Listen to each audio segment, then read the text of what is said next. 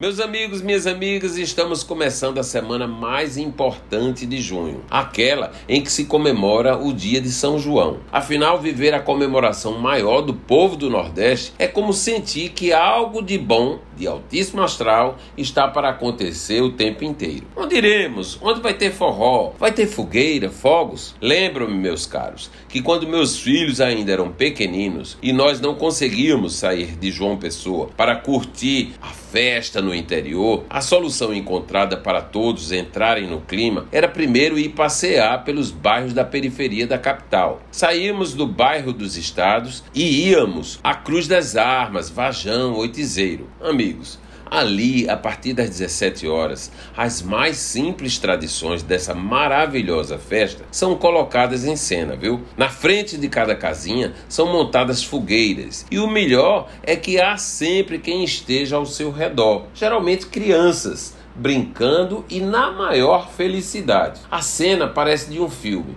mas lembra também os quadros de Dona Dalva, uma das maiores primitivistas de nossa terra. Centenas de fogueiras são acesas naquelas ruazinhas e esses pontos de fogo dão um visual lindo para quem passa. Muito lindo mesmo, tocante.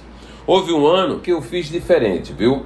Decidi deixar a cidade onde estava no interior e voltar para casa na véspera do São João. Meus amigos, que coisa linda é passear pelo campo nessa ocasião. As fogueiras começam a ser acesas em todas as partes no cair da tarde. Os fogos pipocam aqui ali.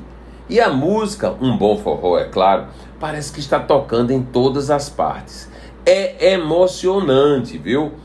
Esse ano decidi, por conta da pandemia e do trabalho, que vou passar o São João na praia com minha família, com a televisão ligada, a mesa repleta de iguarias e o coração feliz. Não vou dar espaço para a tristeza nem para as saudades. Vou é me entregar aos festejos e ao agradecimento a Deus por estar sobrevivendo a esses tempos tão sombrios. Viva São João! Eu sou Gerardo Rabelo e todos os dias estarei aqui na Band News FM Manaíra contando histórias para você.